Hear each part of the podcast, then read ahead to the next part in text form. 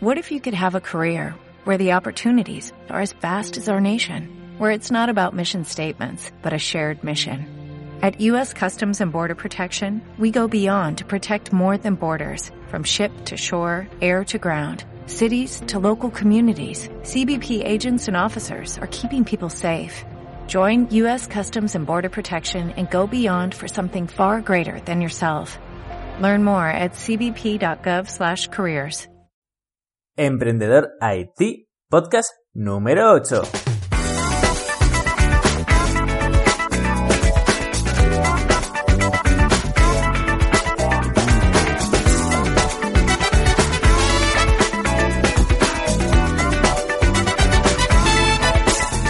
Hola a todos, bienvenidos un día más a Emprendedor IT, el podcast sobre emprendeduría y tecnología. Soy Luis Peris, emprendedor y consultor tecnológico y podéis saber más sobre mí en luisperis.com. Bueno, dicho mi call to action, vamos a comenzar con el programa de hoy. Como ya sabéis por el título de este podcast, vamos a hablar sobre externalizar. Y ya sé que muchos emprendedores odian esta palabra porque dicen, no, no, no, sé que es importante, pero yo soy emprendedor y tengo que hacerlo todo yo, porque no tengo dinero para nada más. Y esto es falso, esto es un mito y lo que hace es que nunca podáis dejar de ser emprendedores para pasar a ser empresarios, o por lo menos emprendedores con dinero. Y vamos a ver el por qué, vamos a ver por qué es bueno, sobre todo cuando estás empezando, externalizar.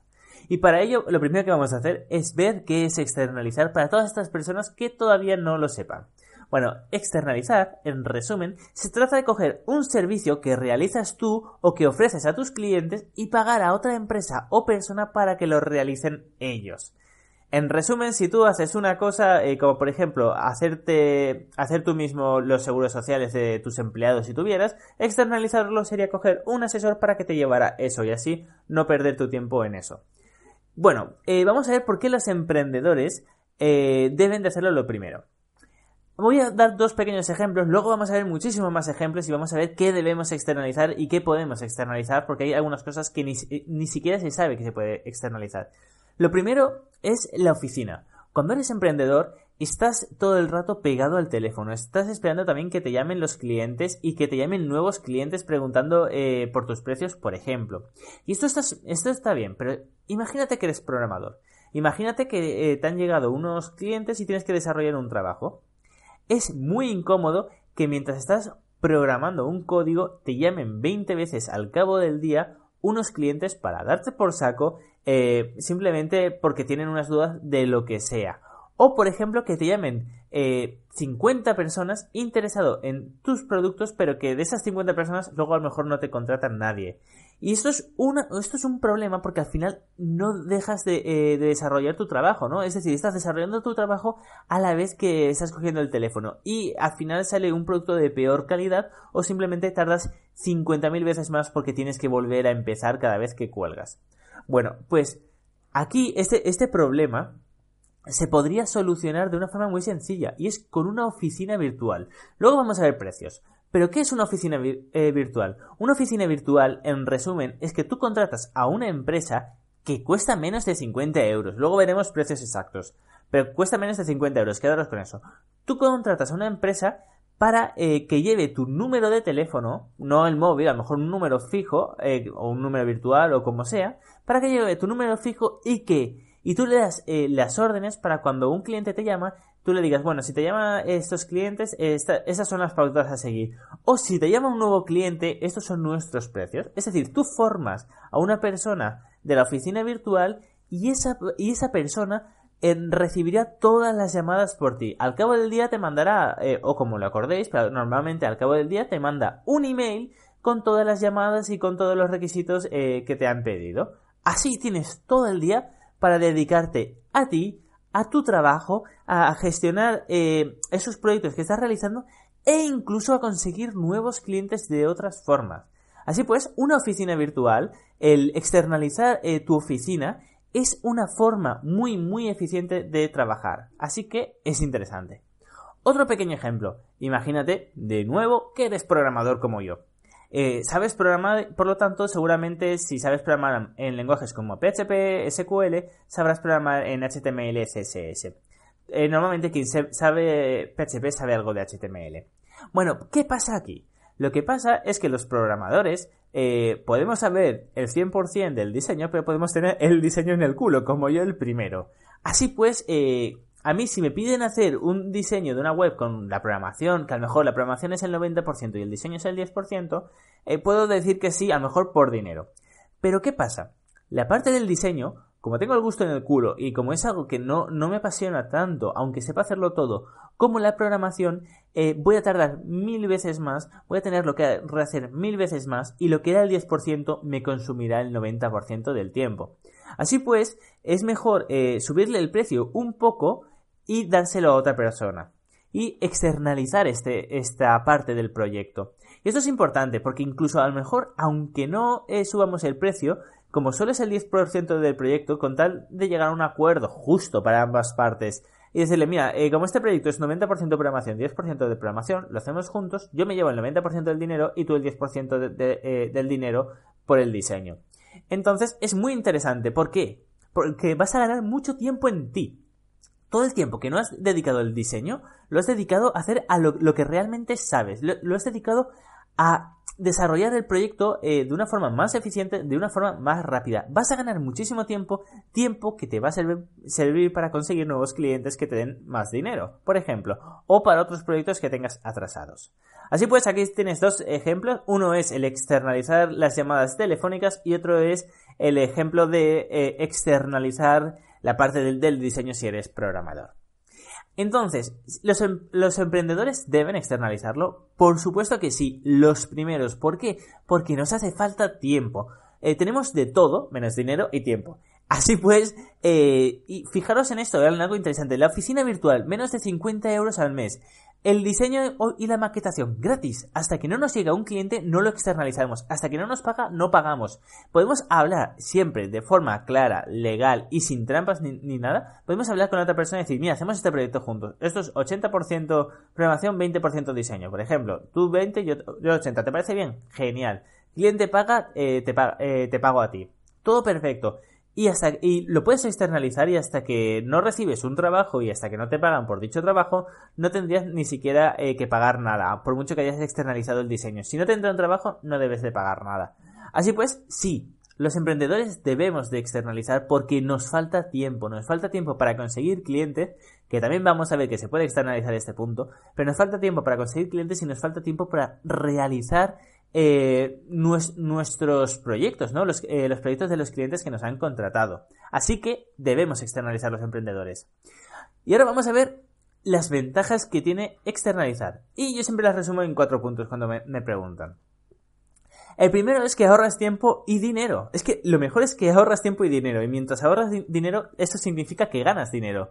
Cuando externalizamos un servicio, como por ejemplo el del diseño, si somos programadores, lo que estamos haciendo es ahorrar muchísimo tiempo que lo podemos dedicar a otros proyectos que nos den más dinero. O sea, eh, si el diseño vamos a tardar porque tenemos el gusto en el culo y lo vamos a tener que hacer mil veces, ¿por qué en vez de eh, gastar 20 o 30 o 40 horas en ese diseño no lo externalizamos y gastamos esas 40 horas en programación que vamos a ganar muchísimo más dinero o gastamos esas 40 horas que fijaros que es una semana entera, una jornada laboral de una semana entera, ¿por qué no buscamos eh, durante esa semana que nos ahorramos sin hacer el diseño nuevos clientes? ¿Por qué no buscamos nuevos clientes durante ese tiempo? Así pues, una de las ventajas es que ahorras tiempo y dinero. Esto es importantísimo. Otra cosa, el ejemplo de nuevo de, eh, del diseño. Si tenemos el gusto en el culo, no podemos dar la misma calidad, no podemos dar la misma profesionalidad. Si somos buenos programando, vamos a programar, no vamos a diseñar. Así pues, si externalizamos, podremos dar productos de mayor calidad. Otro punto, puedes hacer que tu negocio sea más eficiente y funcione mejor. A la hora, a la vez que no pierdes tiempo en cosas que no te agradan, que no te gustan, eh, puedes dedicarlo a, por ejemplo, gestionar mejor las facturas, a cambiar tu modelo de negocio, hacer test AB en la página web, hacer campañas de AdWords, campañas de Facebook Ads, puedes hacer mil cosas mientras externalizas otros servicios para que no te roben tiempo. Y gracias a esas nuevas cosas que haces, que puedes hacer gracias a que no, a que lo has externalizado, eh, puedes hacer que tu negocio funcione mucho, mucho mejor. Y, y, el cuarto es que vas a estar mucho más feliz. Si te quitas las partes que más te molestan, que además no eres experto, y te quedas solo con lo que se te da bien y con lo que te gusta, eh, vas a estar muchísimo más feliz, vas a hacer un trabajo muchísimo mejor y a la larga esto se nota, tanto en la calidad del trabajo como en la empresa. No abandonarás el proyecto tan fácilmente si los primeros meses son duros. Así pues, vamos a ver unos cuantos ejemplos de qué podemos externalizar y qué os recomiendo que externalicéis. Lo primero es eh, el teléfono, como hemos dicho antes. El teléfono, una centralita virtual. Tú les enseñas lo que tienen que decir y cómo deben de actuar y ellos lo hacen. Y en serio, es que es increíble. Si recibes muchas llamadas y además de clientes pesados, tú pones un 902, lo externalizas para, solo para clientes actuales, por ejemplo, y te aseguro que además de que llamarán pocos, eh, si lo coge una persona que además ya está entrenada, no por ti, sino porque ya le han entrenado a cómo despachar de una forma educada y que el cliente esté feliz, pero para que no vuelva a llamar, eh, si lo hacen así, es que tú no vas a tener que volver a coger el teléfono en la vida. Vas a responder los emails y poco más. Y así ganarás mucho tiempo. Pero es que además tiene unas ventajas. Tú estarás durmiendo por la noche, pero tú puedes poner un número 24 horas. ¿Os fijáis? O sea, antes de decir de no, de 8 a tal y de tal a tal. ¿Qué pasaba si ibas a una reunión y te llamaban por la mañana? Bueno, pues que una persona estaría llamando a una empresa y nadie le cogería. Quizá porque estás en una reunión. Si no tienes a nadie más porque eres, porque eres emprendedor, esto queda fatal. En cambio, si lo externalizas, no es que tengan un horario tipo de 8 a 8 de la noche. No, es que además puedes poner 24 horas seguidas. Que te llamen a las 4 de la mañana y que te respondan igual que si, llamas a las 3 de la tarde. ¿Veis el, potencial que tiene esto? Y ahora vais a decir, no, no, no, Luis, pero esto es carísimo, externalizar esto 24 horas debe ser carísimo. Pues bueno, hay diferentes precios. Y para empezar, voy a deciros los precios. En la base, el tener un número, el tener una persona que tú le digas qué tiene que decir y cómo tiene que actuar, cuesta, atención, 39 euros al mes. Os dejo todas las páginas web que hacen esto y de todo lo que vamos a ver, os lo dejo en luisperis.com. Pero la base son 39 euros al mes más luego 74 euros por llamada recibida. Ojo, ¿eh? Por llamada recibida. Esto quiere decir que a lo mejor si están 5 o 6 minutos eh, con esa llamada, pues solo te va a costar 74 céntimos. Entonces, esto, fijaros, os dan un número de teléfono fijo, ¿vale? Un, 9, un 96, un 91, un 92, de la ciudad que seáis. También podéis elegir 902 y incluso os pagarán, depende de qué compañías, etcétera. Eh, os dará un número fijo. Podréis estar 24 horas y además pagaréis menos de un euro por llamada recibida y eso sí, pagando 39 euros de base porque le tenéis que formar a una persona, etc. ¿En serio por, por, por 39 euros de base al mes nos vamos a pensar esto? Cuando a lo mejor no podemos dar un servicio simplemente porque estamos eh, en reuniones constantemente o porque estamos trabajando también, si, si, no queréis hacerlo con los clientes actuales porque queréis tener un trato más directo, podéis externalizar esta parte para, los, para toda la gente que llama nueva que no es cliente. Y una vez que es cliente, pues le dais vuestro número personal o le dais otro número. E, esto se entiende, ¿verdad? Es, ¿Entendéis el potencial que tiene esto por 39 euros? Dais una seriedad increíble. Es que cuando alguien llame, se, eh, alguien descuelgue al cabo de pocos segundos el teléfono las 24 horas del día. Y el poder decir eh, atentos, damos soporte, eh, telefónico 24 horas al día. Esto da muchísima seriedad y es muy poco dinero. Así pues, aquí tenemos eh, lo primero que debemos externalizar si somos emprendedores y no tenemos tiempo para coger el teléfono y es la centralita virtual. Vamos a seguir con otro ejemplo que me gusta mucho porque la gente que dice que no se puede externalizar no se da cuenta de que realmente lo está haciendo. Y en España, por ejemplo, Llevarse uno mismo el autónomo puede ser mortal. Te pueden crujir por todas partes. Hacienda te puede meter mil multas. Entonces, ¿qué hacemos? Lo externalizamos. Cuando contratamos a un, asesor, lo que estamos haciendo realmente es externalizar nuestra contabilidad. Un asesor fiscal, eh, al fin y al cabo, es una persona externa a nuestra empresa. Te pueden llevar las facturas emitidas y recibidas. Tú las emites eh, y las recibes, se las das todas sin hacer nada y ellos ya lo organizan, lo categorizan, lo suman, lo restan, lo multiplican y se lo mandan a Hacienda. Y luego te dicen tienes que pagar tanto en tu cuenta bancaria. Realmente ni siquiera, eh, ni siquiera haría falta que te lo dijeran. Te lo cobrarían en tu cuenta bancaria y ya está. Se encargan ellos absolutamente de todo. Eh, ¿Que contratas a alguien o tienes que montar una SL? No pasa nada. Ellos te lo llevan. Que al cabo de un año como eh, has sido autónomo estás obligado por ley, aunque solo, ha sido, solo haya sido un mes, a hacer la declaración de renta. Ellos te lo llevan te están quitando un trabajo que si no existiera la figura eh, del asesor fiscal y, contable, Dios mío, no sabéis lo que tendríamos que estudiar, no lo podéis imaginar. Así pues, es es casi, eh, no es obligatorio obviamente, pero es que fundamental que tengamos un buen asesor para que no nos meta ninguna multa de Hacienda y quitarnos muchísimo, muchísimo, muchísimo trabajo. Luego, otra cosa que podemos externalizar, y esta me encanta, esta me encanta, aunque sí que es cierto que nos haría falta un poquito más de dinero. Y es, atención, externalizar el marketing de nuestra web. Si por ejemplo tenemos una tienda online o conseguimos clientes gracias a Internet, podemos externalizar el servicio del marketing. Fijaros en algo. Eh, algún día hablaremos de las pruebas AB y veremos qué es exactamente. Pero en definitiva lo que tenemos que hacer siempre es hacer marketing en nuestra web y ver eh, mediante mil herramientas qué falla en nuestra web. Eh, ¿Por qué las visitas duran poco? Eh, ¿Por qué una página funciona más que otra? Si hacemos dos diseños, ¿cuál funciona mejor? Todo esto, bueno, esto, esta última parte se llama pruebas AB, ya lo veremos un podcast que es esto, pero todo esto lo, lo, deberíamos de hacer diariamente, día a día, junto a campañas de AdWords, junto a campañas de bueno, Google AdWords, Facebook AdSense, etc. Esto lo tenemos que hacer día a día. Y si lo podemos externalizar a una empresa de marketing especializada en el marketing online, no os podéis ni imaginar lo que ganaríamos con esto. En serio, ganaríamos dinero. El marketing online, un experto de marketing online, es ganar dinero. ¿Por qué? Porque vosotros lanzáis una campaña, ¿verdad? Eh, lanzáis una campaña, pero a lo mejor no funciona. Pues un experto en marketing estudia el por qué no funciona y lanza otra. Y ve que funciona mejor. Y dice, esta ha funcionado mejor por este apartado. Pues voy a potenciar este apartado. Y cada vez va haciendo que funcione mejor. No es que siempre falle, sino que miran por qué fallan, miran eh, si han hecho 10 cosas, si ha funcionado una, pues potencian la que ha funcionado. Así pues, es una, es una apuesta ganadora, una agencia de marketing online. Así que esto es otro servicio que se puede externalizar. Ahora vamos a uno eh, que me encanta, que de hecho es que casi tendría que acabar aquí el podcast porque me encanta, esto me apasiona. Y es, atención, externalizar el comercial. Esto, esto es brutal. De hecho, hay muchísimas empresas que ni siquiera saben que existen. Y los emprendedores, bueno, yo así yo algún día os contaré mi vida, ¿no? Pero yo empecé eh, con 40 euros, creo que eran 40 o 70 euros prácticamente, yendo eh, puerta a puerta y al cabo de 7 meses tenía, eh, tenía un pequeño negocio, tenía un pequeño despacho en el centro de Valencia, en la plaza del ayuntamiento, gracias a esto. Esto me salvó la vida prácticamente y me hizo despegar muy rápido. Y es externalizar a los comerciales. Ni siquiera es contratar a comercial ni algo que yo odio que es contratar a un comercial eh, y que se haga el autónomo y que se pague el todo. Que yo entiendo que cuando eres emprendedor no tienes mucho dinero y tienes que hacer ciertas cosas. Pero no es eso, se trata de externalizar eh, que te consigan clientes. Y esto existe.